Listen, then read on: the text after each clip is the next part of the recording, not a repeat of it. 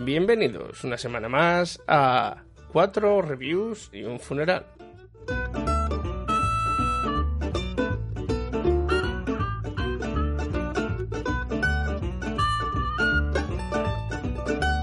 Este podcast sobre cine, televisión, Netflix y todo lo que tenga que ver con ello.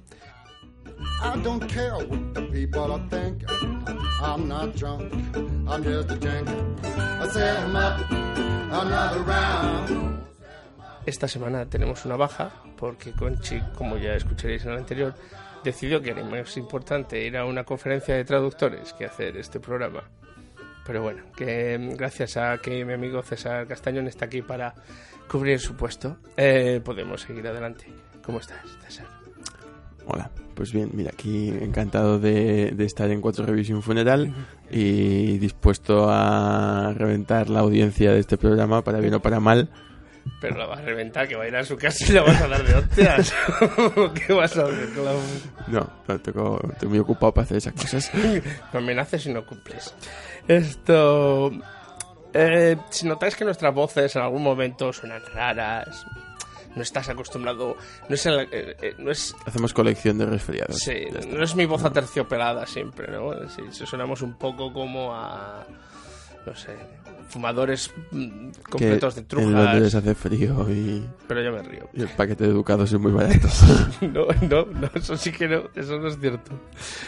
Y es que, para empezar, no educados. Pero luego barato, barato, no hay nada.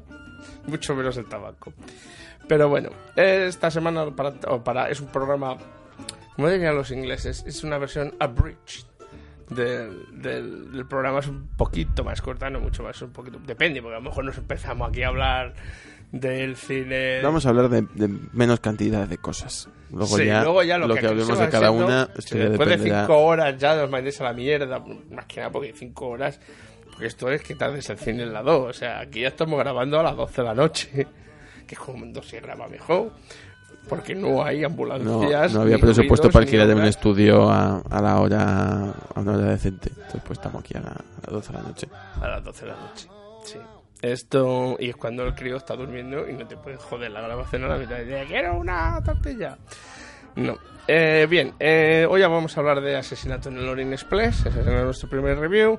Nuestro segundo review será sobre algo lo nuevo de Netflix, que es Mindhunter. Después las noticias. Luego os damos algunos estrenos que creo que algunos se solapan. Es una de esas pocas veces que hay misma peli que se estrena aquí y allá. Luego nuestro funeral particular, eh, donde tenemos distintas ideas, César y yo, sobre qué deberían hacer algunos directores cuando ya pasan su fecha de Best Buy, como sería aquí, y ya empiezan a hablar rancio. Y el review clásico, que nos lo va a hacer César, es de la batalla de Argelia, de, de Battle of Algiers. Eh, una película, yo creo que viene un poco también, para esta época, bien. Sí, sí, sí. Yo creo Ta- que sí. No, no hace falta intentar hacer eh, analogías, se hacen solas Se hacen cuando, solas, cuando sí, la. Sí, Julio Pontecorvo estaba pensando en ciertas cosas ahora No, cuando la hizo. no, pero- el futuro. pero bueno, empecemos por asesinato en el Orient Express.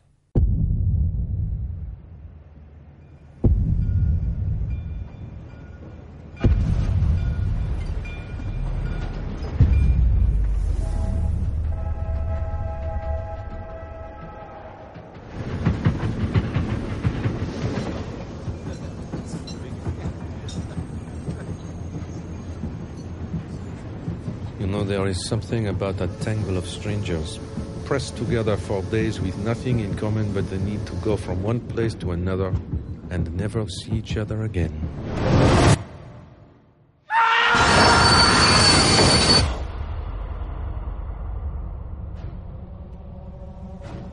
I see evil on this train.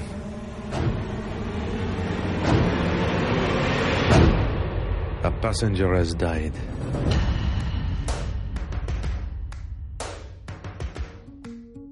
So they got him after all. You assume he was killed? No, no, no, no, not. Well, he was in perfectly good health. He, he had his enemies. Indeed, he was murdered. God, murder here. God rest his soul. Someone was rummaging around my cabin in the middle of the night. No one would listen to me. If there was a murder, What is going on? then there was a murderer. The murderer is with us. And every one of you is a suspect. And who are you? My name is Hercule Poirot, and I am probably the greatest detective in the world.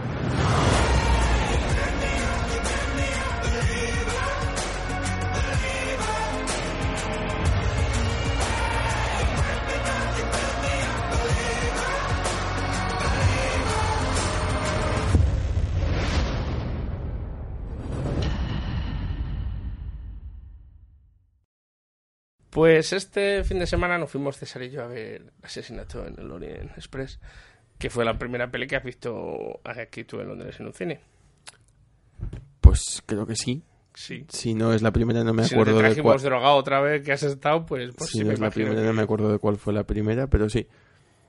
Eh, bien, bien, las salas de Londres, pues bien, tienen pantalla, asientos y sirven palomitas, más o menos un poco. si solo fueran palomitas me daba con un canto en Luego sirven, también nachos y perritos calientes. No, no, y las patatas fritas, que vendían patatas fritas, pero no las de bolsa, sino fritas, fritas de freidora. Eso es. Eso, eso es, ya. Esto, bueno. Y, y fuimos a ver este remake de la novela de Agatha Christie, eh, dirigida por y interpretada por el señor Kenneth Mostacho Brana. En el papel de el cual Poirot, El, el- el- Hercule Poirot, con un acentazo más falso que yo que sé francés. Obviamente lo hemos visto en versión original. Esta es la pre- es- ¿Tú ya has visto más pelis en versión original, original? ¿Es la primera vez que la veías sin subtítulos o una película, me refiero, en el cine, No, no, claro, he visto muchas películas sin subtítulos sí, en inglés? en inglés. ¿Qué mayor te estás En haciendo? polaco no, porque Pues muy mal. Te pones, te estás poniendo trabas tú solo. claro. Podrías perfectamente verlas en polaco. 15, 15 idiomas más solo 15. viendo películas en, en esos idiomas sin subtítulos, ¿no? O sea, Claro, claro, mi, mi claro. dominio del, del ruso podría ser espectacular. Sobre todo, sí. sí. Viendo pongo- octubre y... Le pongo límites viendo octubre, Viendo efectivamente. octubre, Y el acorazado Potemkin. Sí, sí. Eh, pues como decíamos, efectivamente, eh, una película dirigida por Kenneth Branagh, protagonizada por Kenneth Branagh y con un reparto de clásicos, eh, de, de- de- quiero decir, un reparto de estrellas de Hollywood eh, bastante importante, Penelope Cruz. Willem Dafoe, Judy Dench, eh, Johnny Depp, Michelle Pfeiffer, etcétera, etcétera. Josh Gad, uno que pasaba por allí y le dijeron que se metiera a hacer la película porque, vamos, eh, más o menos es la misma historia que la anterior. O sea, si no la habéis visto, pues deberíais haber visto ya, porque ya no será porque no la han hecho a veces en la tele. Eh, y nos cuenta, pues, este pequeño, este aventura del señor Poirot en la que mientras está en viaje en el Orient Express desde Estambul hacia Europa, pues se comete un asesinato. ¿No? Y le dicen, encima se quedan atrapados por la nieve, entonces le dicen, pues lo a tener que solucionar, chaval. Y que porque eres el que es supuestamente el mejor detective del mundo. Y él pues va en ese en ese sitio claustrofóbico del que no pueden salir ya no solo porque es, es un tren pequeño, sino porque fuera se pueden quedar como pollos congelados, eh, se desarrolla toda la trama. eh, típica novela historia de Agatha Christie, donde va de deducción, eh, prueba a prueba, va de, llegando a la solución. ¿no? Sí, yo, creo que cubre, o sea, forma parte de ese tipo de thriller, no, o sea, ese subgénero, que es thriller de eh, personas encerradas en un lugar, ¿no? Sí, pero A ver, el tiempo es que diferenciando la primera de la segunda, esta es más, un poquito más, juega más quizás con eso que la otra, que es puramente policíaca. O sea, el- quizás también por la época en la que fue rodada la otra, la original o esta, no tiene esa, esa, esa sensación de... Tiene una pequeña sensación de claustrofobia, pero no esta, ¿no? Es más... eh, por, quizás porque es más rápida. La otra no, no porque esta sea lenta, sino porque digamos que no tiene tantos embellecimientos narrativos en el camino es más directa, se pierde un poco eso para bien o para mal, pero se pierde. Mientras que esta es verdad que juega un poco más con eso, el- la nieve, el frío, el, el, el, este. Y Sí, eh, mm, aparte de eso, yo creo que ya entrando un poco en, valoraciones, ¿no? Eh, la película es no, no, intenta ser por lo menos durante la mayor parte de, de la historia no intenta ser más de lo que de lo que es. O sea es un blockbuster cumple con todos los, los cánones del, Del blockbuster. blockbuster empezando por el acento francés que se marca Kenneth Branagh que no se parece nada a un acento francés. pero bueno O sea, yo eh, soy francés y salgo jurando en arameo. Eso es, todo, todo el mundo eh, nota que está intentando hacer un acento belga, ¿no? En este caso. Sí, yo nunca he entendido eso. ¿Por qué no se van directamente con el inglés? ¿no? Si ya sabemos todos que no eres belga, da igual.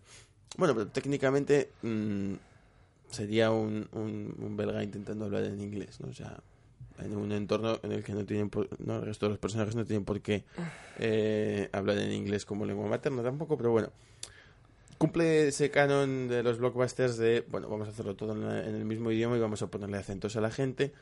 Cumple también, pues, un poco con todas las normas de, del blockbuster para hacer una película sencilla, hacerla entretenida, que no que no te cueste seguir eh, la trama, que no te cueste identificar a los personajes.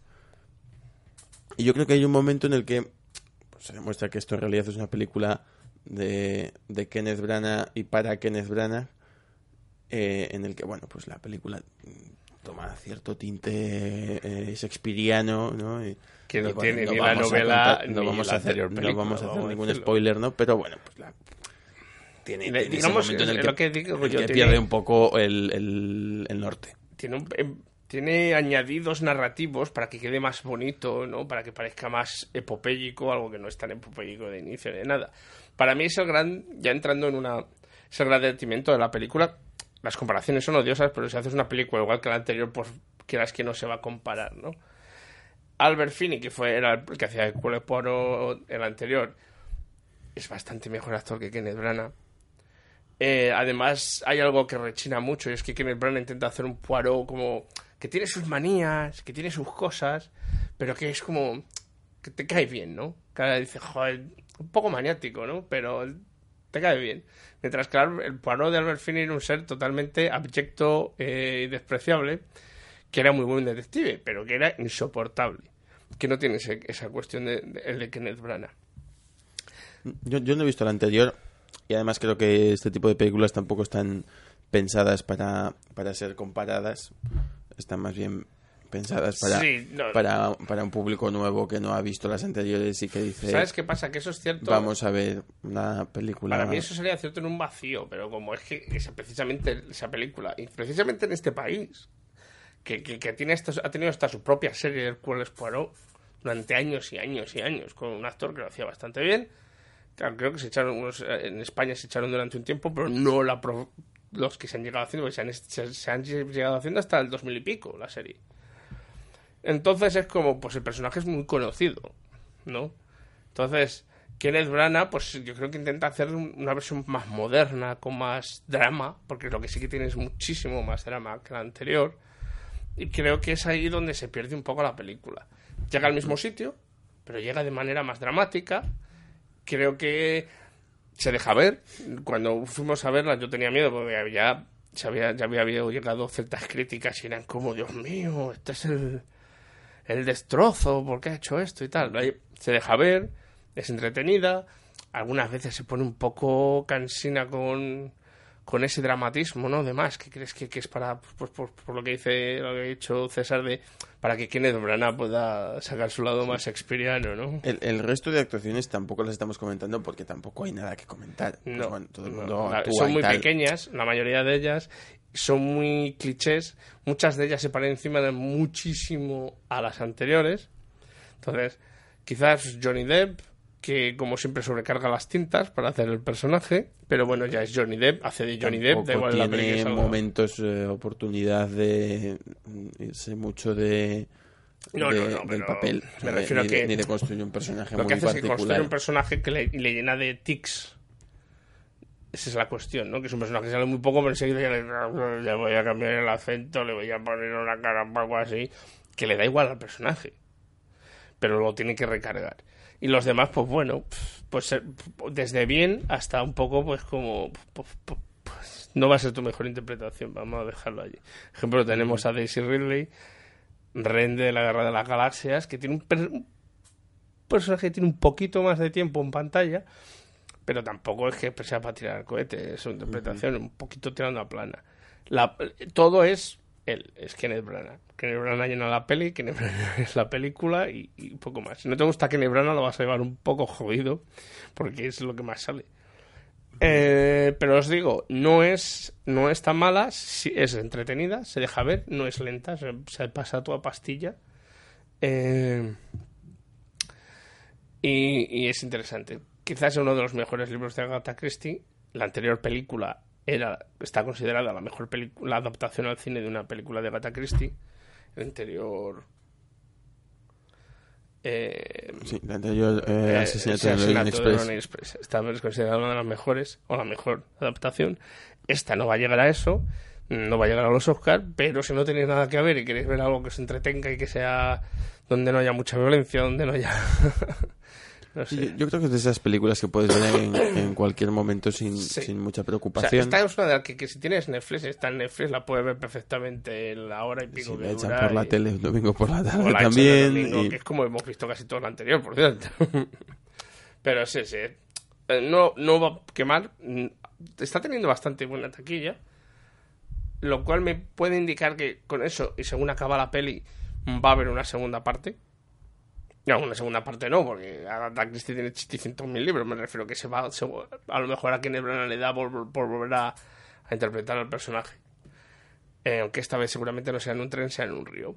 Esto. Bueno, esto depende de si le dan dinero para hacerlo. Claro, no, no, pero está teniendo, está teniendo, no, no se está siendo la más taquillera porque esa es, es Thor- Thor Ragnarok, y, pero está, ha, ha tenido muy buena, muy buen inicio de taquilla. Pero bueno, y con esto pasamos a nuestro segundo review, que es la, una nueva serie en Netflix, como no, tenía que ser Netflix, eh, cuyo nombre es Mindhunter. It's not easy butchering people. It's hard work. Physically and mentally, I don't think people realize you need to vent.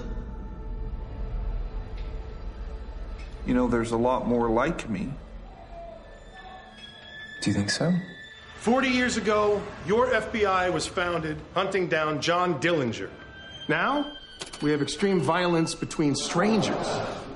We travel around the country and teach FBI techniques to cops. You guys mind if I bother you for a minute? She was found cuffed and lashed to the bed. What people won't do to each other. There's nothing people won't do. How can we help? We should be using every resource we can, talking to the smartest people we find from the broadest possible spectrum. Are criminals born?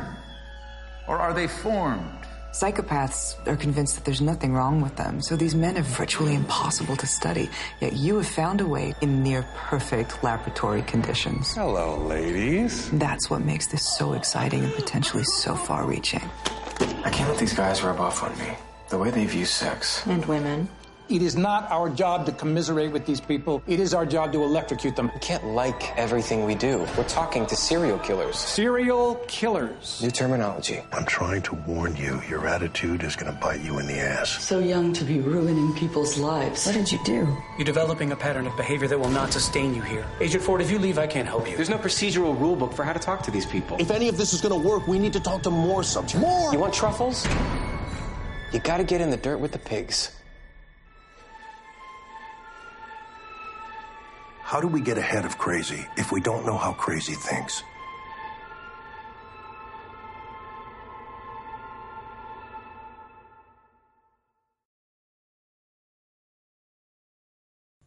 Eh, efectivamente, esta serie de, de Netflix, eh, creada y dirigida, eh, al menos los primeros episodios, por David Fincher, que vuelve un poco sobre, sobre algunos temas que, que ya están presentes en su filmografía y nos cuenta una historia de mm, asesinos en serie, y no más que de asesinos en serie, de mm, eh, cómo se descubre eh, que, que existen eh, o que pueden existir los, Hombre, los- que los existían- sociópatas que Sí, pues, se sí. convierten en asesinos en Es serie. creo más como cómo se genera la ciencia alrededor de los asesinos en serie. O sea, no tanto el asesino en serie, sino cómo se genera pues eh, en el FBI, porque es donde se genera todo, lo que llaman los beha- behavioral studies, que es cómo, cómo voy a estudiar y cómo puedo, mirando cómo se comporta o no sé qué, o lo que ha hecho, llegar a, a, a saber cómo es el tío, ¿no? Es un poco intentar adivinar cómo es el asesino para encontrarle cuando no tienes ni idea de quién es el asesino. Sí, Eh, yo- la verdad es que con esta sinopsis no sabía muy bien qué esperarme. Eh, la, por cierto, la serie está ambientada en el año 1977. Y como decía, no sabía muy bien qué esperarme porque, bueno, pues, pues sí, efectivamente, una serie sobre unos agentes del FBI que eh, quieren descubrir eh, o que intentan in- profundizar sobre, sobre esta idea de asesinos en serie de asesinos que, que se comportan de una manera particular. Eh, te podías haber encontrado algo, una, una serie de acción, eh, un CSI, un Sí, no, esto no es un CSI. Lo que no pensando lo no es. es un CSI. O sea, hemos visto los tres primeros episodios y lo que es investigación, en los tres primeros episodios ha sido un total de, habrán sido 15 minutos. La única investigación que ha habido en, 15 en tres episodios de una hora, 15 minutos. Tenéis que tener en cuenta además que esto es un post-Hoover, un FBI post-Hoover, pero que sigue muy anclado al pasado, con mucho resentimiento además todavía de la gente por todo lo que pasó en los años 60 y todo eso en el FBI. Entonces es una- también es un cuento de cómo se intenta modernizar el FBI, ¿no? Cómo, es el, cómo se transforma en lo que es ahora, o parcialmente lo que es ahora. Por ejemplo, el FBI en aquella época todavía no, no trataba con casos de serial killers, ¿no? De asesinos en serie o de, o de cosas así. En, estas, en estas series cuando se empieza a ver poquito a poco cómo empiezan a hacerlo. Sí, sobre todo, mm, al margen del, del contexto histórico, sobre todo es un es, eh, es una serie con personajes eh, que van siendo interesantes, que se van desarrollando, que van ganando cuerpo.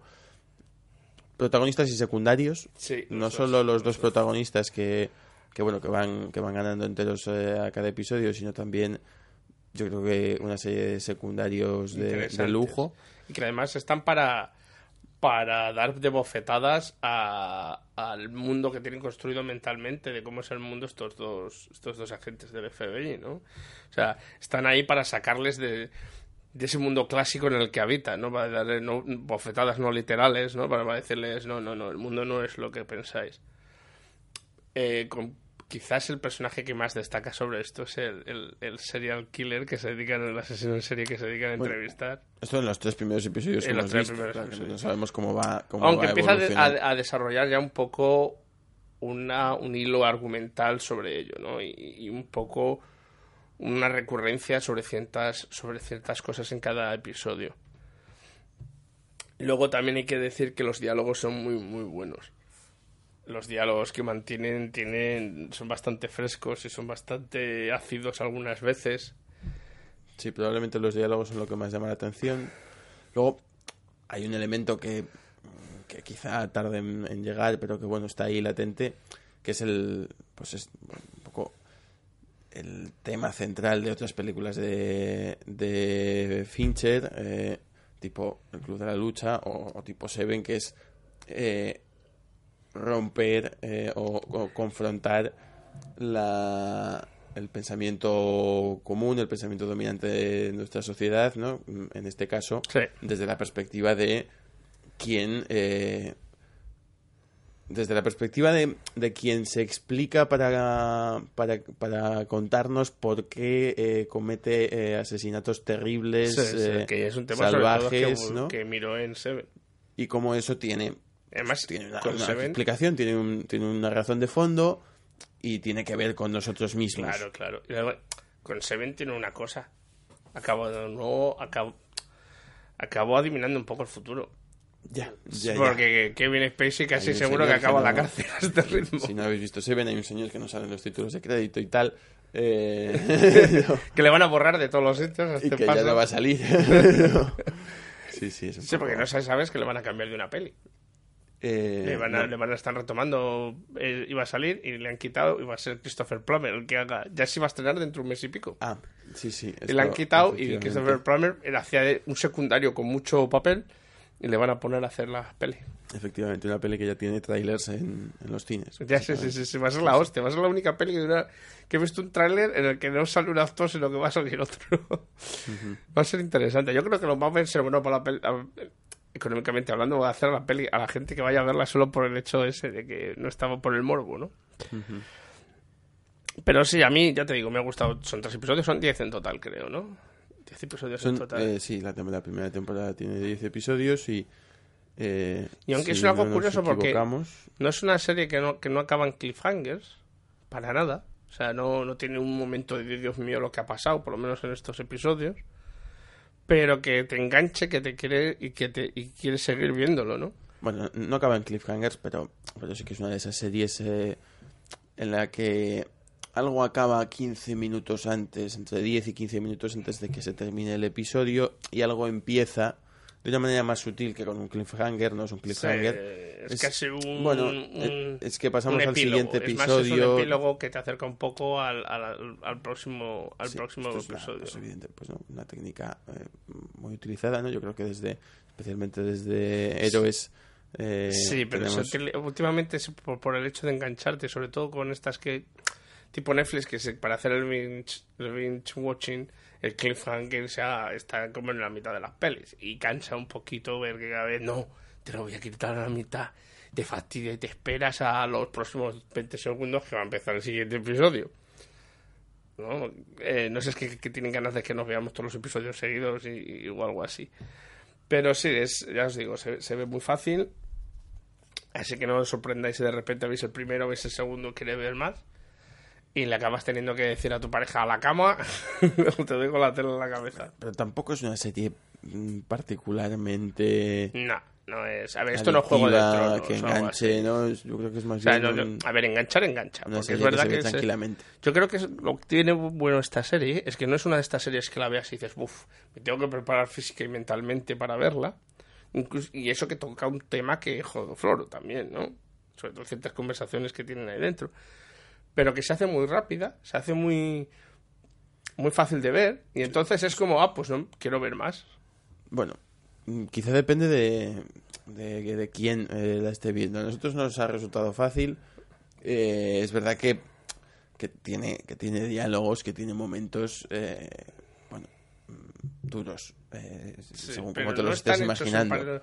Como es todo hablado, no se visualiza, no es... Sí, no hay, no se regodea en ello, eh, no, no tiene, no tiene nada que ver con el morbo. No, es que creo que es lo más alejado del morbo que en la serie, ¿no? O sea, todo, todo el recorrido, todo el acercamiento a, a esos eh, asesinos en serie, psicópatas de, distinta índole, no tiene que, eh, Sí, no no es desde una perspectiva morbosa. No, y además yo creo que tiene, como hemos dicho antes, tiene unos diálogos tan, tan bien hechos y tan rápidos que no. que creo que es lo que hace que se vaya solo la serie, ¿no? Que, que cuando te quieres dar cuenta te dices, coño, ya pasó ya la hora, ¿no? Pues, y yo creo que, de verdad. A ver, se acaba de estrenar y todavía no lo hemos comentado. eh, Stranger, Stranger Things 2.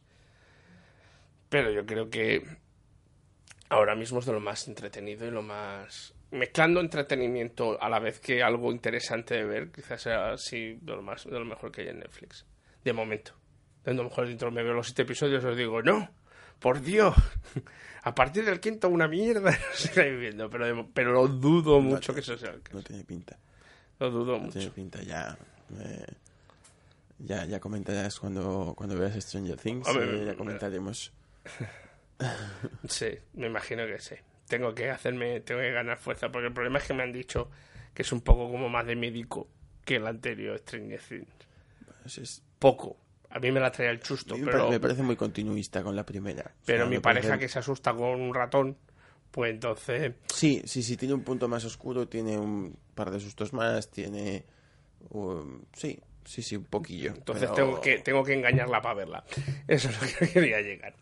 Y bueno, y ya creo que es hora de saltar a las noticias. Va a haber muy poquitas esta semana. Solo va a haber dos. Una que puede ser buena o mala, dependiendo de qué coges, y la otra que es bastante mala.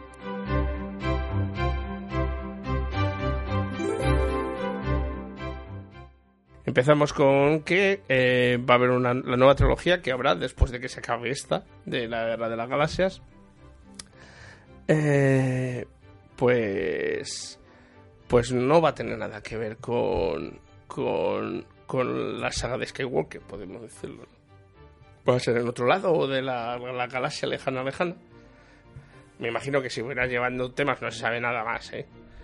Solo se sabe eso y que la va a desarrollar Ryan Johnson, que es el que ha dirigido el último, la del, ah, bueno, de las Jedi aquí, los últimos Jedi en, en España. Eh, yo creo que es, una, es algo acertado, porque puedes estirar las cosas tanto hasta un punto, ¿no? O sea, yo creo que dándole tres, una, una decir que dando una trilogía por generación de Skywalkers ya es suficiente. Si estiras un poco más, a lo mejor se rompe la cosa. Que van a ser los nietos de Darth Vader, la siguiente o algo así. Bueno, de- de- bueno, de- los nietos de Darth Vader ya salen en esta, ¿qué coño? Los, los, Los nietos de Darth Vader ya salen. es- los, los, los bisnietos, los tataranietos de Darth Vader.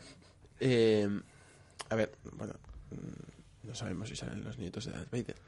Eh, bueno, sí, sí salen los nietos de Darth Vader, claro que narices. Coño, pero son los nietos de Darth Vader. Efectivamente.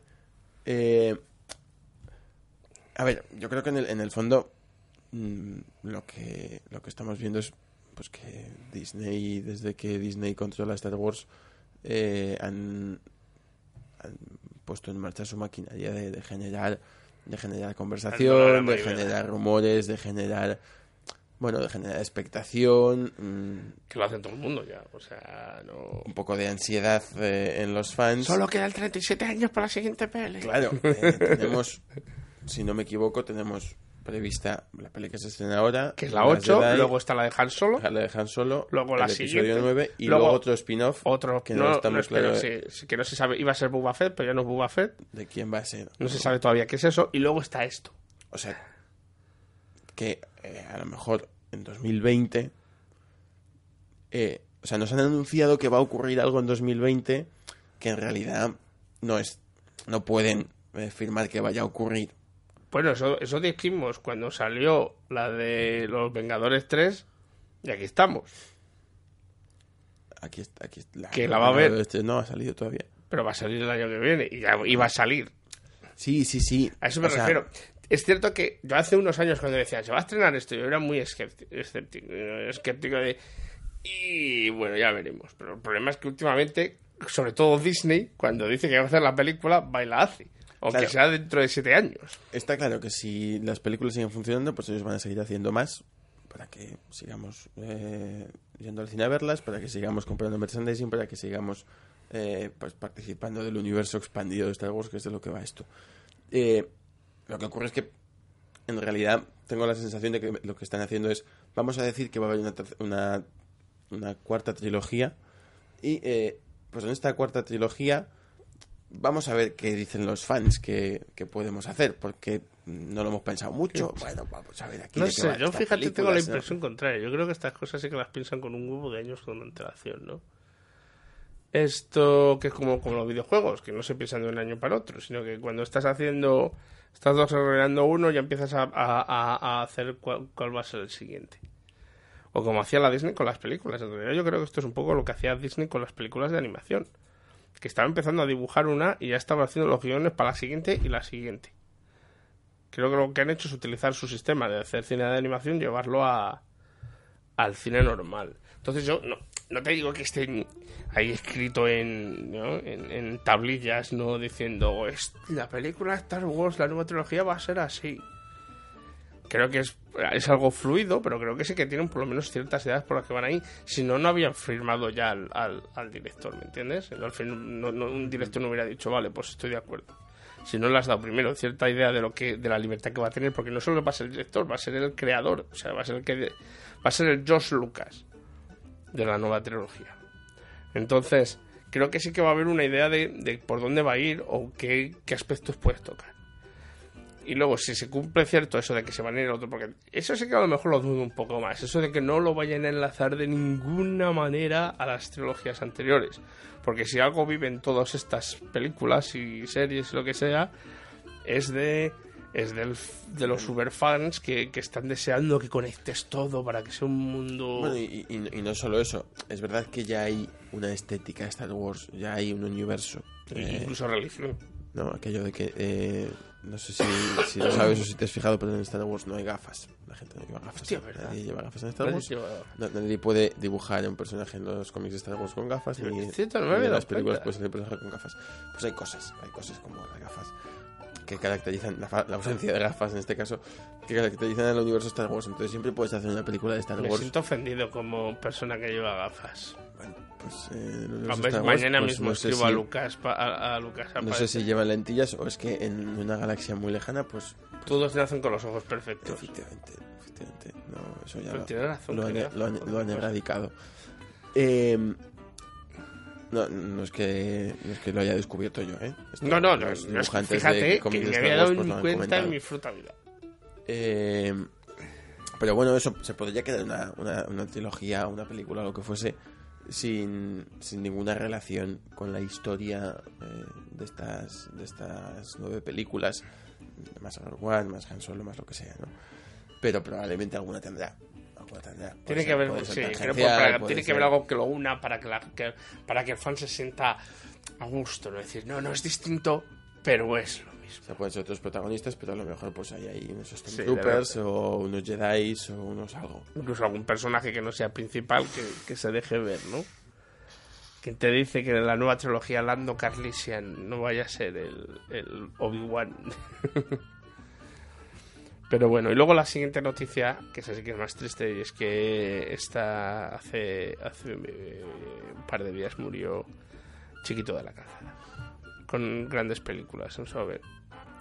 Como aquí llega Condemor, Na- eh, probablemente esto no eh, no sé por qué lo estoy viendo en la Wikipedia, pero su nombre real era Gregorio Esteban Sánchez Sí. Fernández. Sí, sí, sí. Eh, esto probablemente ni sea importante ni lo sepa nadie. No, que- lo he leído también yo en el periódico. más ¿eh? que el que escribe la, la Wikipedia. Yo creo que, que que debería haber habido tres días de luto nacional en. España. Cuatro.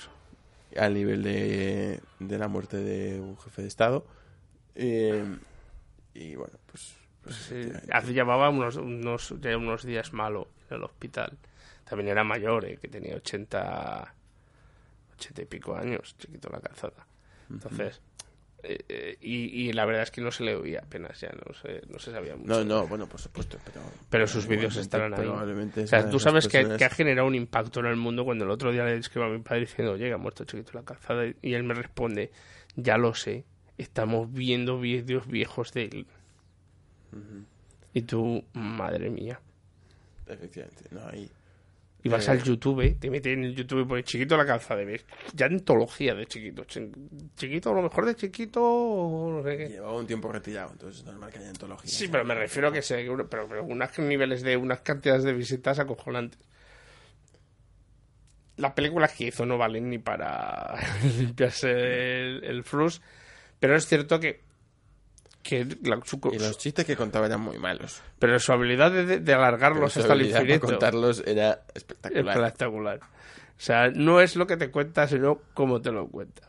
Efectivamente. O sea, ese, ese nivel de absurdo surrealista al que llegaba, ¿no? Eh, y, y- y era, era como le tenías que ver, ¿no? Las películas que, que, que- yo veía esas películas que hizo y era como, no sé, me recordaban las películas que se hacían por, como las de Elvis Presley, ¿no? Que, que eran malísimas, pero las tenía que hacer porque era Elvis Presley. Pues esto es lo mismo, era chiquito, llegó un- en los años 90, llegó al culmen del éxito. Era el único español que hacía el moonwalk. Eh, Sí, efectivamente. Y, y, y que sab- y, bueno, y sabe y sabía más inglés que muchos españoles. Eso es, Grijander. Grijander, Candy Moore. Esto, así que con, mm, con todo nuestro cariño nos Nos despedimos. con, un hasta luego, Lucas. Car. Y con esto llegamos a algo más entretenido o no. Depende de tus capacidades monetarias. Que son los estrenos semanales. ¿qué tienes tú por ahí en España? ¿Qué se va a estrenar que merezca la pena de ver? Bueno, pues Si hay algo que merezca la pena de ver. el- eh, este fin de semana se estrena la muy esperada y temida Liga de la Justicia. ¿Por qué lo dices? Lo determina. Bueno, porque todas las películas, todas las películas de superhéroes dan un poco de miedo y las de DC. Warner pues dan un poco más de miedo, ¿no? Esta película eh, viene de viene de grandes éxitos como Batman vs Superman y eh, dirigida por, por Zack Snyder y eh, después Suicide Squad Sí, el Escuadrón Suicida. con la particularidad de que la Liga de la Justicia empezó dirigiéndola el mismo Zack Snyder que dirigió ya Batman vs Superman y a medio camino pues a, a- No, no, ya no, medio camino no, la película estaba casi acabada. bueno O acabada. Eran solo para la edición y unos retoques que había que hacer. Ahora los retoques han sido bastante mayores. O sea, se han re- re- se han vuelto a rodar un montón de nuevas escenas, pero un montón. Y ha cambiado totalmente el, el color de, de- el tipo de color y todo. Eh, Josh Whedon, que es el que ha dado el salto de Marvel a DC, ha cambiado un montón de cosas que ya se ven en el tráiler. O sea, tú coges un tráiler de Zack Snyder, coges un tráiler de Josh Whedon y empiezas a ver el tono y la paleta de colores que se, que se estaba utilizando para la película. Josh, Josh Whedon, que no solo, eh, para, quien no le conozca, no solo fue el creador de Buffy Cazavampiros, También eh, fue el de Firefly. También de Firefly, también eh, guionista de algunas series de, de cómics eh, legendarias como Astonishing X-Men. Y también hizo Los Vengadores Unidos. Pero, efectivamente, eh, más conocido por, por ser el director de Los Vengadores, ¿no? Sí. Y además, esta semana hemos visto que no es la única persona a la que DC eh, Warner han fichado Ujú. Para, para su universo. También al que fuera arquitecto del universo Marvel, a Brian Michael Bendis. Pues ahora parece que ya se dedica a Sí, asesorar creo que, se- que por fin DC se está poniendo un poco en serio. al, universo cinematográfico. Yo creo que es un DC. poco por problema de DC que entró con esto como pisando con, ¿no? Dijo, Marvel nos está ganando por goleada, hay que entrar. Y en vez de entrar planeando, no sé qué, como se les comía el tiempo, entraron a saco. Y dijeron, pues ya está, Zack Snyder, lo que pida. Y es que Zack Snyder, eh, pues es que si miras su filmografía anterior, pues como que da miedo. Entonces, ¿quién fue el listo que dijo, va, Zack Snyder va a llevar esto que te caga de bien? O sea, porque hay algunas películas de las que hizo él que son para para mear y no echar gota, ¿no? O sea, Sí, bueno, y, y- y sin embargo ahí le dejaron. O sea, podría haber, podría haber hecho algo digno. Yo en un primer momento pensé, bueno, pues Zack Snyder, hace años, quiero decir, o sea, cuando empezó, cuando se anunció que iba a dirigir Batman y vs Superman, pensé, ah, bueno, pues, pues Zack Snyder podría hacer algo, podría hacer algo interesante. Vimos que no, y además tengo la intuición de que el, la, el ambiente, el, el- el aura, el, ¿no? El, filtro de luz que le da al universo DC no funciona. ¿no? Y quizá, quizá eh, con, con Joss Whedon eh, esto cambie. Lo que no va a hacer buena la película son las grandes dotes eh, dramáticas de Gal Gadot y de Jason Momoa. Pero bueno, Pero por lo menos con Jason Momoa te ríes. bueno, no lo sabemos. Me refiero. No. Es grande, musculoso. Entonces, y dice pues paridas. Veremos. Eh, tampoco es que las de Ben Affleck haciendo de Batman vayan a ser espectaculares. Pero ha mejorado el chaval. Le voy a decir que por lo menos ha mejorado. Esto no son sus épocas de Daredevil. Que Sí, sí. eso era la- Esa película. Ya no se podía caer más bajo. Él mismo lo reconoció. y, y, y, hombre, dicen que la gente que lo ve se nota mucho la diferencia entre lo que está hecho de uno y que de otro. La gente que las primeras cosas todavía no hay full on, no hay, no hay críticas hechas y derechas, pero sí que ha habido pues los típicos estrenos que se hacen para ver la reacción de la gente y tal. La gente se dice que es un que no es tan mala como la de Batman vs Superman, que es muchísimo más corta, pero que se nota, pues eso, los dos, los dos estilos y que se nota, pues que es, pues, precisamente por esos dos estilos es un poco parcheada la película, ¿no? Eh, recordaros que, solo con deciros que Zack Snyder dirigió Sucker Punch ya tendría que llenarnos de horror y de terror. Pero bueno. Sí, se estrena también eh, Perdón. este viernes eh, El joven Karl Marx, que es una película francesa dirigida por Raúl Peck. eh, y que, bueno, pues, pues, no, ha, no ha recibido malas, eh, malas críticas eh, hasta el momento. Así que. mm, Aquí ha pasado, ya, habrá- habrá que ver. ya ha desaparecido casi, como quien dice. O sea, se han Sí. estrenado en tres cines. Bueno, es una película francesa. No es que los franceses y los ingleses se lleven bien así históricamente. Y aunque no es la semana que viene, pues también merece la pena mencionar que la película que hemos comentado al principio, eh, Asesinato en el Orient Se Express, estrena el 27. el 24 de El noviembre. 24, perdón, ya lo estaba El- poniendo yo Este viernes no, El siguiente. Por si alguien pues, le ha llamado Por si la alguien le da por, por ver asesinatos. Y no le apetece ver eh, Saw 8, pues puede ver esta. No es So. Ah, la llaman So 8 en Aquí se español. llama Saw 8, no Jigsaw. Por siempre, como siempre. Igual que la de Brindo se llamaba Brice en, en España, se llamó Una razón para vivir. ¿Por qué? Rambo acorralado, porque sí. Porque sí, porque se molan. Porque siguen destrozando los nombres. ¿Por qué? ¿Han hecho algo?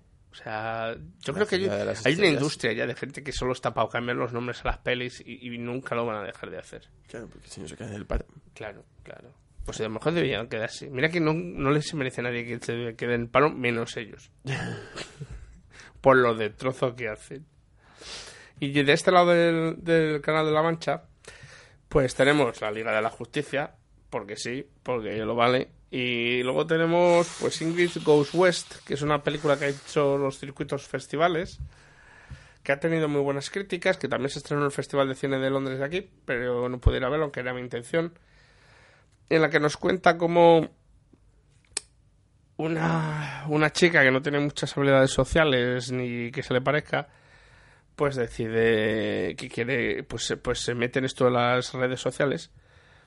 Eh, eh, y, y esta actriz que es Aubrey Plaza, pues, pues conoce a- al personaje Elizabeth Olsen y se hace amiga de ella y se recorre medio país para conocerla y, y- y empieza pues un poco como, ¿no? Mujer blanca soltera busca, ¿no? Empieza a copiarla, pero es su amiga, hasta que las cosas empiezan a tomar un, un giro un poco oscuro. Y, por lo que me han cuesta, por lo que sé, por lo que he leído, por lo que me cuentan, está bastante bien. O sea, bastante mejor que Mujer Blanca Soltera Busca. Eh, y la verdad es que como se estrena, como tienen esta... En España parece que no, pero aquí en Reino Unido tienen esta manía de que si estrenas el mega pedazo de, de blockbuster, pues ni Dios quiere estrenar a la vez que tú, ¿no? Entonces, además de esta película, solo tenemos otra que se llama Good Time, en la que trabaja el señor Robert Pattinson, eh, que sobre cómo después de intentar robar un banco y se vaya todo que por cierto también se estrenó en, el Festival de Cine de Londres. Eh,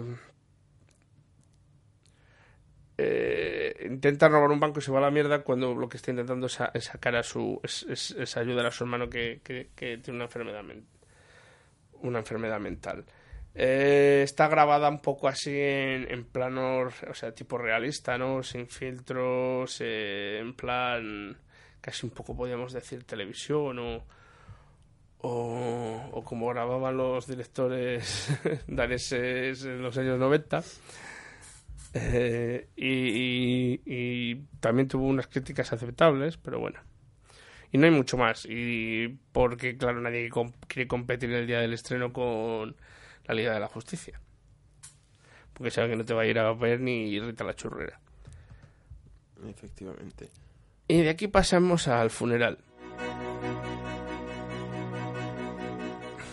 Que en todos sitios tiene que haber un funeral y no solo iba a ser el de chiquito.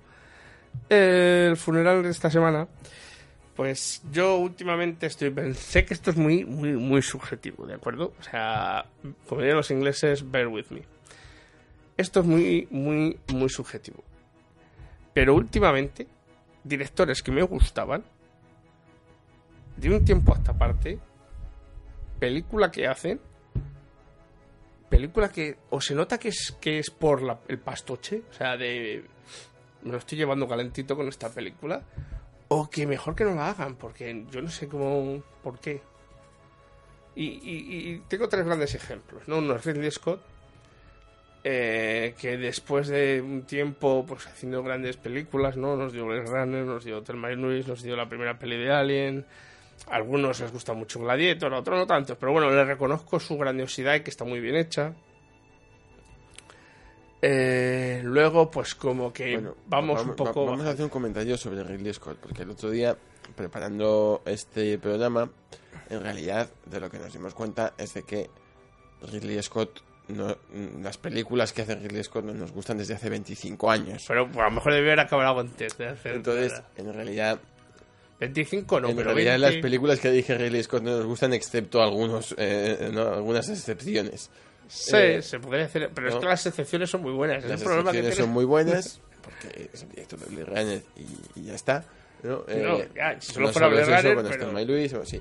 Eh, pero en el fondo Llegamos son, a la conclusión son que muchas más cualquier las cosa que películas que, fuera no hecha- nos gustan que las que sí. Cualquier cosa que hizo a partir fin- del 2000, mejor que no la veas.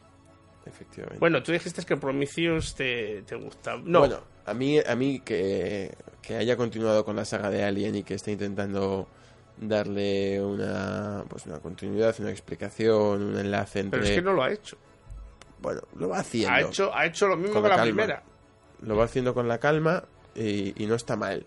No está mal, no son Yo creo que obras maestras del cine, pero son películas que para la gente que le gustan los aliens, pues pero para eso yo pienso que no debería haberla retomado. O sea, creo que, por ejemplo, el, el director de sudafricano de, de que hizo Distrito 9, Chapi, Elysium, que te iba a hacer una película que iba a estar entre Aliens y la Alien 3, que parece interesante, porque Ridley Scott cogió esto, pues la cancelaron.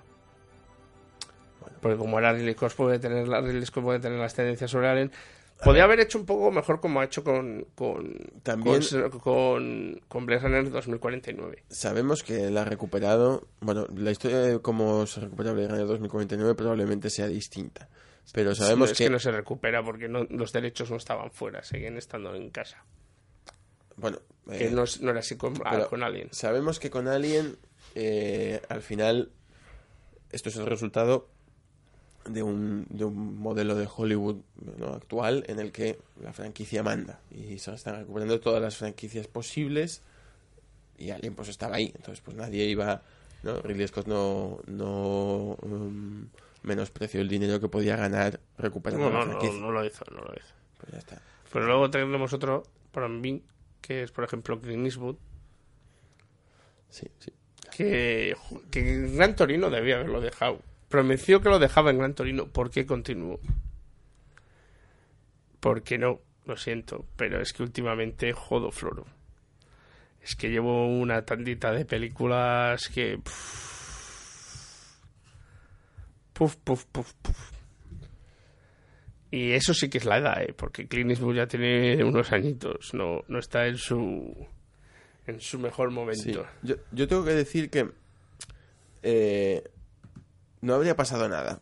No habría pasado nada si se hubiese retirado en, en, en Gran Torino. De hecho, tuvo una, una gran racha de, de películas dirigidas más o menos entre Million Dollar Baby, bueno, Mystic River, Million Million Dollar Dollar Baby. Gran Torino. No, bueno, en realidad lleva una racha muy buena desde, desde- con alguna mejor no tan buena desde Sin Perdón. Pero Sí, o sea, bueno, sí, claro, evidentemente, pues sin perdón es, es su cierre del, del western, luego eh, Million Baby es su cierre de las películas de boxeo, Banderas de nuestros padres y cartas de Iwo Jima, ¿no? Del y un, mundo, bélico. un, un mundo maravilloso fue un mundo Un mundo perfecto, perfecto. fue la, el cierre de las películas de, po- de, de bandidos de los años 40 Sí. y Lo que ocurre es que, sin ser sus obras maestras, a mí, J. Edgar y, el, y American Sniper, el francotirador, no me parecen malas. la American parecen- Sniper no me gustó nada Me parecen interesantes, me parecen bien hechas desde la perspectiva de quién es Clint Eastwood. Claro que a lo mejor tenemos un poco al Clint Eastwood idealizado de Million Dollar Baby. Ideológicamente mm, o sea, no, no le ubicamos correctamente por- porque vemos pues, películas como Million Dollar Baby eh, o como Invictus, pero que en realidad, pues bueno, Eastwood es un republicano de toda la vida Sí, y sí, sí, tiene sí, sí. mm, su perspectiva. Yo creo que, que Pasa que cambió, giró un poco, giró un poco. Llegó a estar incluso está en contra de la pena de muerte. Y luego a raíz de Obama y todo eso, pero otra vez otro bandazo brutal de Tommy Long. Ya no solo eso, es que no está haciendo películas que que digas, uff, está en quiero... contra de la pena de muerte. ¿Eh? Está- que yo sepa, está en contra de la pena de muerte. ¿no? Sigue, sigue estando. Como un buen republicano de California. No sé, la gente muy difícil, muy rara. Y luego ya el tercero es Tim Burton. Que ese sí que lleva una racha de no hacer nada. Madre mía. Yo creo que lo, último bueno que hizo fue Todd. Y ahí se quedó. Con, con Tim Burton eh, me pasa una cosa parecida que me, que me está pasando, y suena feo decirlo porque soy muy fan, pero me está pasando también con, con Woody Allen. Y es que... Ese, sus- ese podemos decir que es nuestra mención especial. Sí, sería el, el cuarto de la lista, ¿no? Es que sus películas me han dejado de interesar un poco, ¿no? O sea, mientras que, que creo que algunas de sus películas pues están entre mis favoritas, ¿no? Y, y he disfrutado mucho con ellas, ¿no? Eh, desde ¿no? Ed Wood, ¿no? Beetlejuice, eh, Eduardo Manos Tijeras. eh, Es que, es que... claro, tiene, tiene muchas, ¿no? Claro, no, no. no. Vale, Es que empiezas a mirar, ¿no? Y dices, joder, mira, tienes Mars Claro. Attack, o Ed Wood, o Batman, o Mars Attack, Sleepy Hollow. Bueno, Planet of the Apes fue un truñazo, eso sí, ¿eh?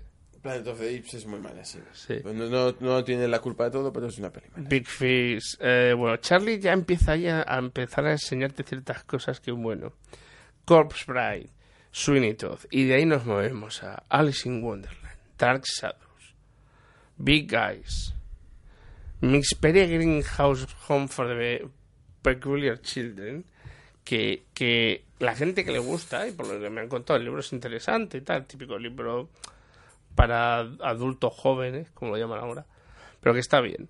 Pero es que no se parece en nada. Y, y es y, y se le está fum- no sé si es que se ha metido mucho en su mundo y ya las dos que está haciendo que son Beetlejuice y Dumbo que va a hacer la versión en vivo de Dumbo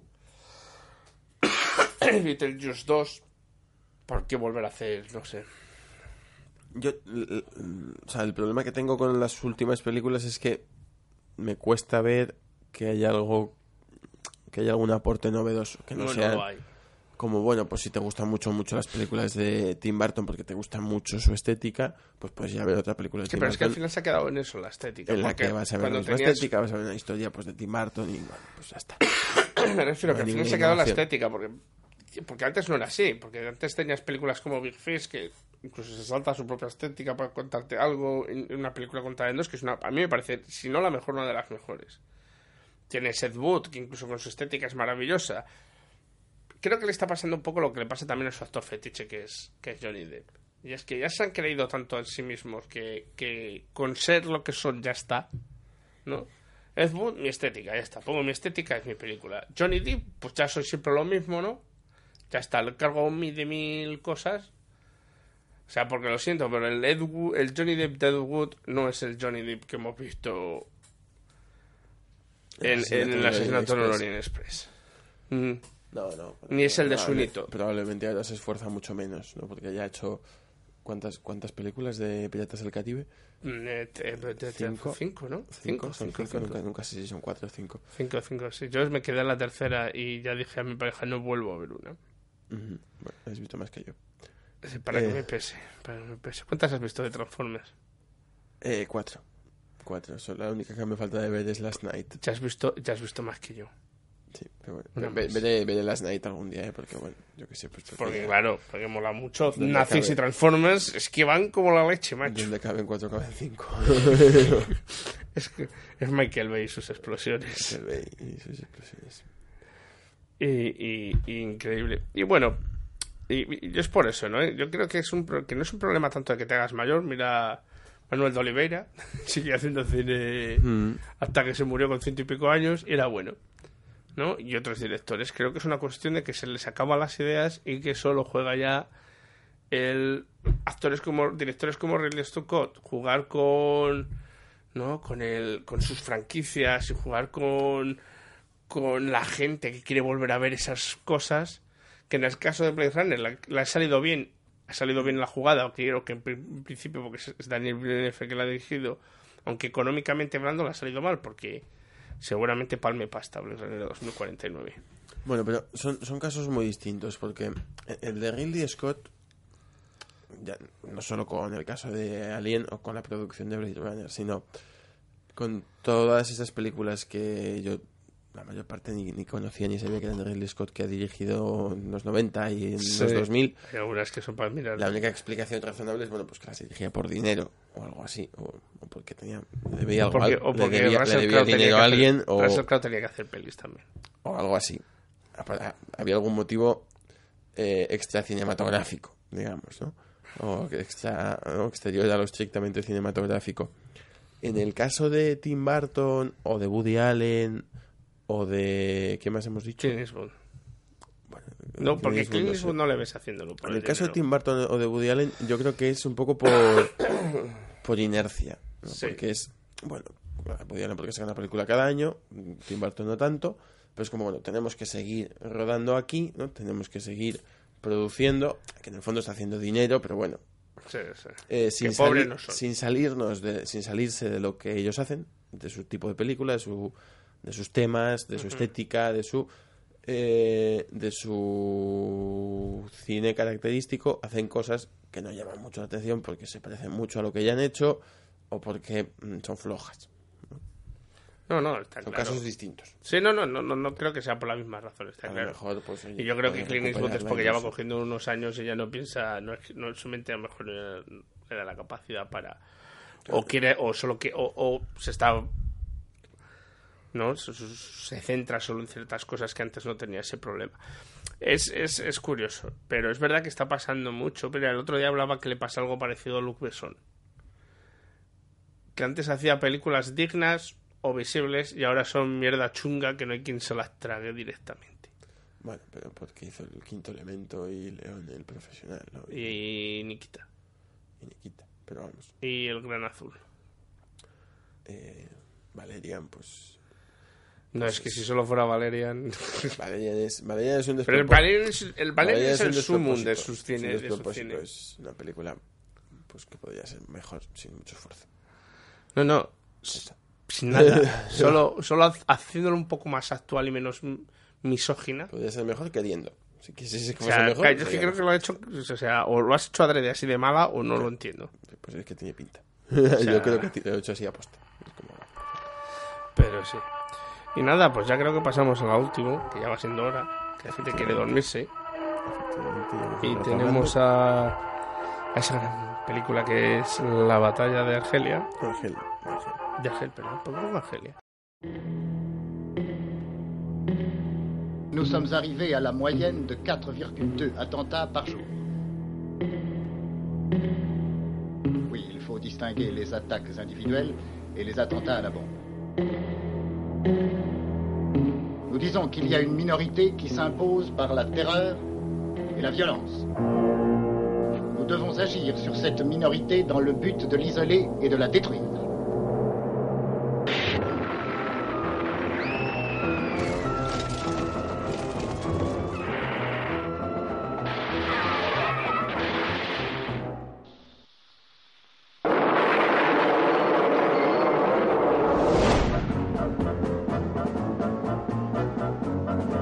يصعب للشعب باش يبدا ثورة ويصعب له بزاف باش يوصلها ويصعب له أكثر وأكثر باش ينتصر La France doit-elle rester en Algérie Si vous répondez encore oui, vous devez en accepter toutes les conséquences nécessaires.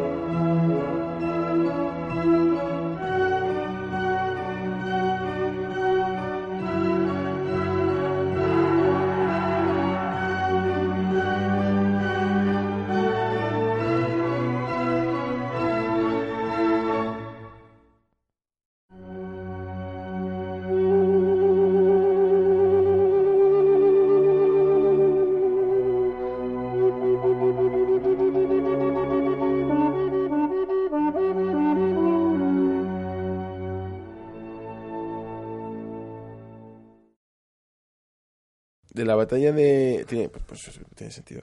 La batalla de Argel... Eh, de Argel... Es, Bueno, en inglés es The Battle of Algiers. eh, es una película, eh, una coproducción italiana y argelina, eh, dirigida por, por Gilo Pontecorvo. El título original para es La Bataglia di Algeri. El, el título original es en italiano. Que nos cuenta mm, básicamente, bueno, mm, estrenada en 1965.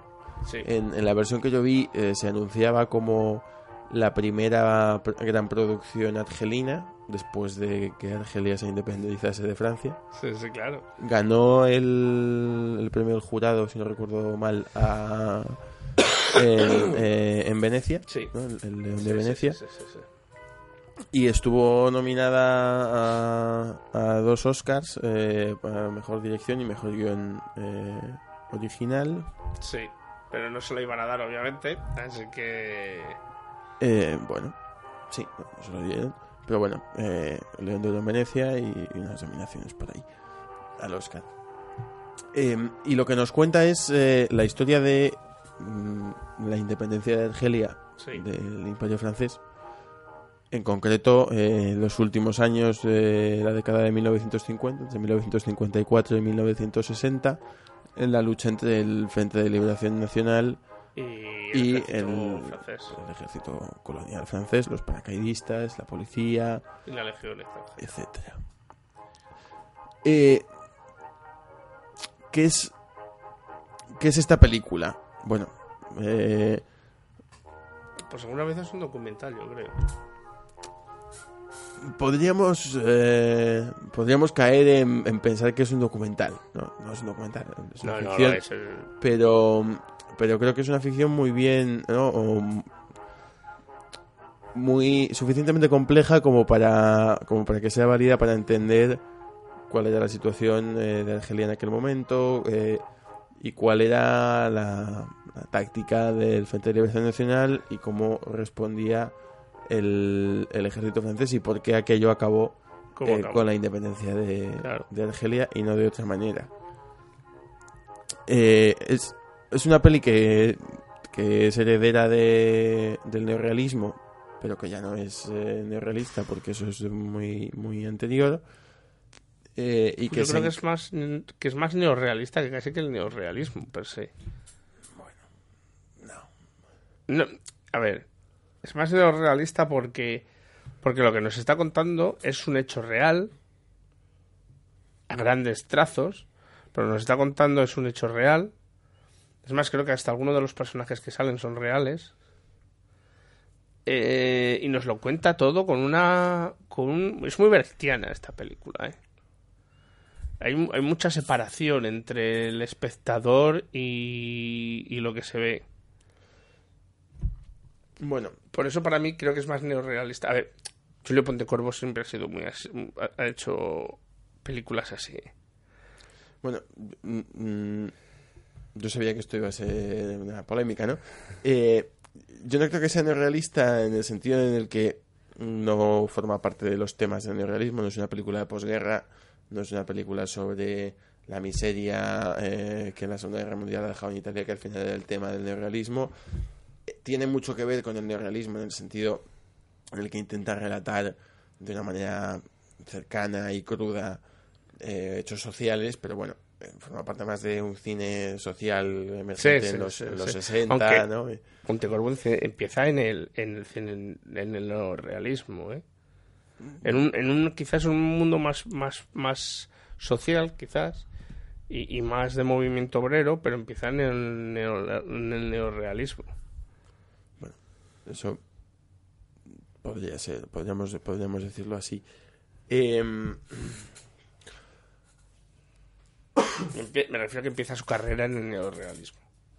De, to- de todas maneras, eh, yo creo que lo, que- lo que tenemos es eh, pues la, la historia de de unos, unos personajes que son ficticios, pero que, que están basados en, en personajes reales.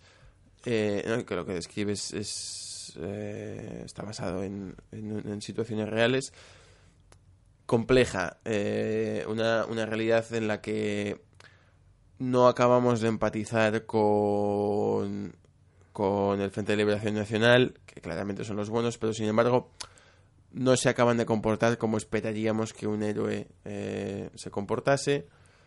Y unos franceses, no, un ejército francés, y en especial los paracaidistas una vez llegan a, Argelia, que eh, tampoco se comportan como esperarías que se comportasen unos militares malvados, sino que tienen, bueno, su- sus principios.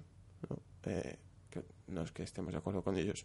Eh, pero sí que hay, hay un momento de la película eh, que para mí es eh, la cumbre del, de, de la tensión dramática ¿no? de esa película en la que un- el, el coronel que dirige a los paracaidistas le dice a, la prensa francesa em, ustedes eh, y nosotros eh, tenemos un objetivo en común y es que Argelia siga siendo Francia. Bueno, pues si quieren conseguir eso, eh, déjennos hacer nuestro trabajo, ¿no? Y entonces ahí ves la parte despiadada del ejército, pero es que previamente ya has visto la parte despiadada del Frente de Liberación Nacional eh, Sí, sí, sí. matando mm, por la espalda y sin y sin Y ningún tipo de en poniendo sitio- bombas eh, que bueno, pues formaba parte de la Encima de la atacando, claro, la porque época. también lo que te ataca es, es- es- es eso, es el quizás el lado más l- progresivo en cuanto a, pues son bares donde las mujeres van con minifaldas y son son eso, es una especie de regresión, ¿no? Frente al al libertinismo que si podemos decir francés, hay que volver a lo básico, ¿no? A la religión, a las mujeres tapadas, al, al ese. Yo creo que eso es lo que me refería por brechtiano, que no te deja en ningún momento la película ponerte del nado de nadie, ¿no? O sea, está claro quién es peor en todo esto, porque al fin y al cabo, nos guste o nos guste más o nos guste menos, el ejército de Había unos que habían invadido un estaba, país, estaba, eh, era eh. su país y los otros así estaban aprovechándose de él. ¿De acuerdo? Entonces, eh, nos puede gustar mucho, nos puede gustar menos lo que hacían, pero al fin y al cabo era su país. Se puede debatir sobre eso.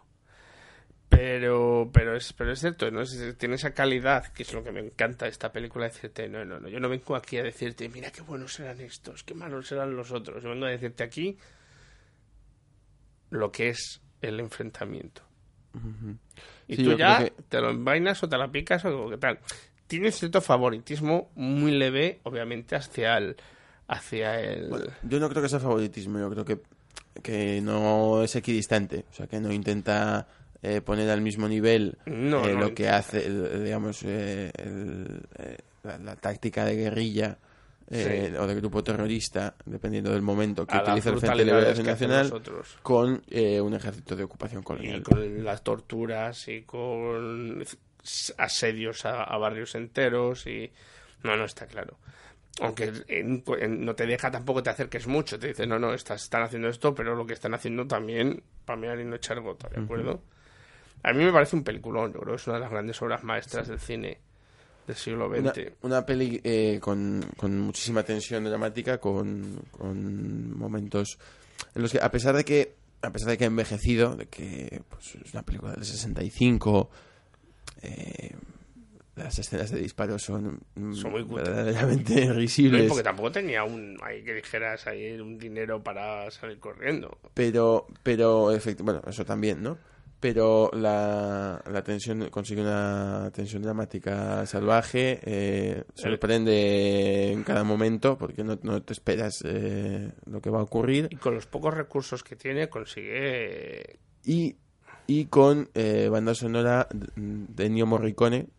que ya eso es ganar puntos Ennio Morricone, un año antes de que eh, estrenase las bandas sonoras, ¿no? De que empezase, digamos, la- Western. las bandas sonoras del Spaghetti Western, ¿no? O sea, un Ennio Morricone que hace un papel menor porque la banda sonora de esta película es menor, no tiene el, el- el mismo la misma importancia que tiene después pues en- Obviamente. en, la muerte tenía un precio en el bueno soy el malo por un puñado de dólares no pero que, que ahí está o sea que, que yo creo que merece la pena No, y que yo creo prestarle es- atención porque que es que es fuera parte a de eso es, es, es lo que tú dices y con muy poquito dinero y con la cámara consigue generarte momentos de claustrofobia momentos de, de angustia momentos de de, de- de decir, pero de no saber muy bien qué estás viendo, no porque sea horrible, sino porque dices, Dios mío, a lo que llega el ser humano, ¿no? En, en esas ganas de- de unos de matarse con los otros. Eh, a mí ya te digo, la he visto un montón de veces, me parece una película genial y me parece que debería, debería ponerse en las escuelas, los institutos. Una película debería verse en los institutos, así cuando se hablan de que alguien está ocupando como terrorismo, no sé qué, se vea lo que es en funcionamiento todo eso, ¿no? Porque es que es como te decía antes, es una película que está en el 66, pero la coges ahora mismo, la haces en color, la pones en otro sitio geográfico y sigue siendo teniendo la misma relevancia. Sí. Y los sí, personajes van a comportarse de manera muy parecida. Sí, sí, sí, sin, ni- sin ninguna duda. O sea, ahí, sobre todo los temas eh, van a ser muy parecidos. ¿no? Eh, eso, yo creo que, que es una peli que hay que ver. eh, especialmente, pues bueno, si os interesa el tema, eh, no creo que sea una película fácil. Porque, bueno, ya no porque sea en blanco y negro, sino No, porque no, la no, película del tampoco es una 65 película que excesivamente difícil, no es una película demasiado lenta, no es una película demasiado... dura dos horas, no, no más. Y, el y el- y sobre todo al final es una película que tiene mucha tensión, por lo tanto no es una película que digas... No es una película de estar mirando el reloj cada 10 minutos porque no avanza, ¿vale? No, no, pasan cosas continuamente. De hecho, eh, pues en la película transcurren seis años. No va un poco como por capítulos, ¿no? Empieza en Sí. 54, luego va saltando. Eh, va saltando um, en el tiempo y tiene como Hasta cuatro episodios, digamos, hasta que eh, se acaba. Y acaba pues, de una manera muy sorprendente.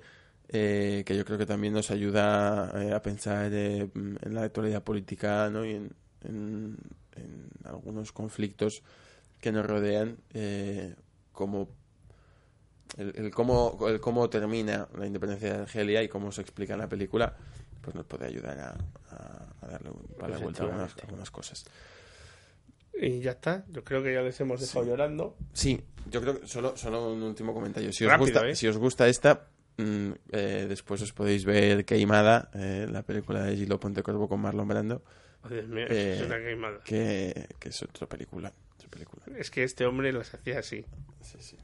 Esto ya nos despedimos. La semana que viene volverá a estar con chicos nosotros.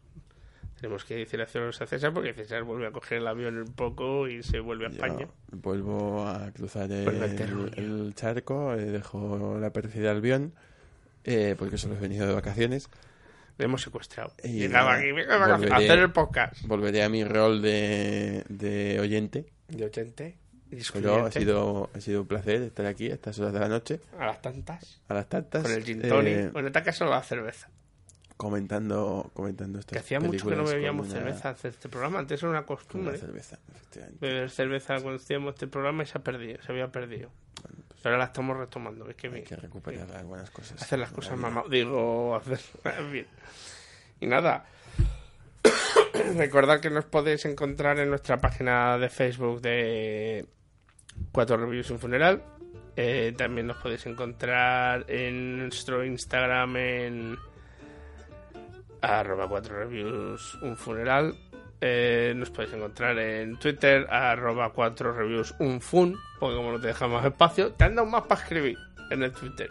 Pero oye, podrían dejar un poco más de espacio para escribir el nombre de los de los profiles, ¿no? Cuatro reviews y un ventilador. Y un ventilador. No, como digo yo, cuatro reviews y diversión. Claro. Eh, y también os podéis leer en Medium al- algunas de las críticas que no hablamos aquí, que es en medium.com barra inclinada arroba cuatro reviews un funeral. Recordad que el 4 y el 1 siempre se escribe con números, nunca, nunca con letras. Que hay mucho que le gusta escribir con letras, pero aquí no. Y con esto pues ya nos despedimos a la semana que viene. Recordad que el cine es caro, pero si podéis ir, porque no se está mejor en ningún otro sitio. Y nada más, hasta la semana que viene. Muchas gracias César. Muchas gracias y hasta la semana que viene que os seguiré escuchando. Pues vale.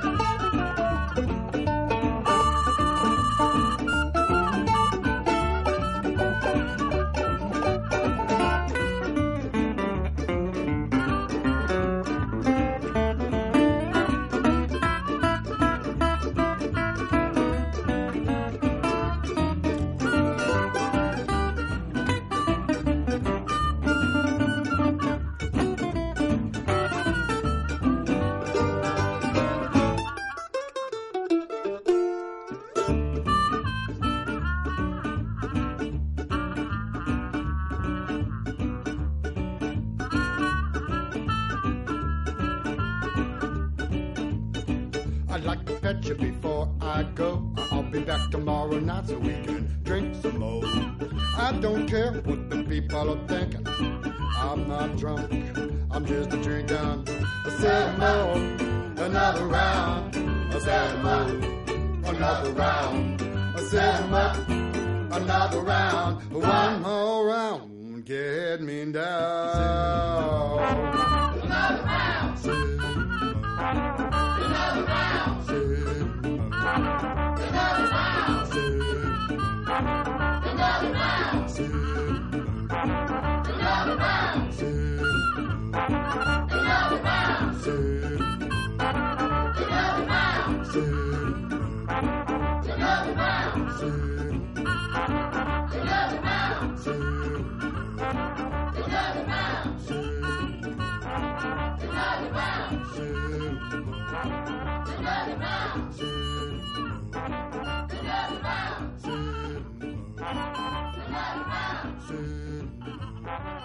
Another round.